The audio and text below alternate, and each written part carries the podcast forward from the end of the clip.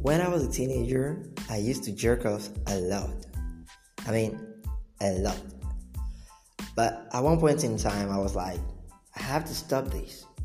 And no, I'm not talking about the time my mom caught me red handed.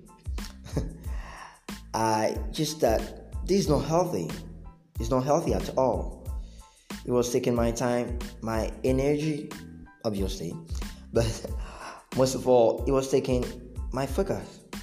I wanted to stop, but dang, it was hard. I mean, changing is hard. Thankfully, I was able to stop, mostly, but this is not the place to teach you guys how to stop jerking off. Here, I'm gonna talk about my personal struggles as a kid, a teenager, a man, a husband, a dad, and my personal changes, what I think about change, and why I think change is so hard. Also, we'll talk about how deal with change daily and why, despite what people think, I'm not bipolar.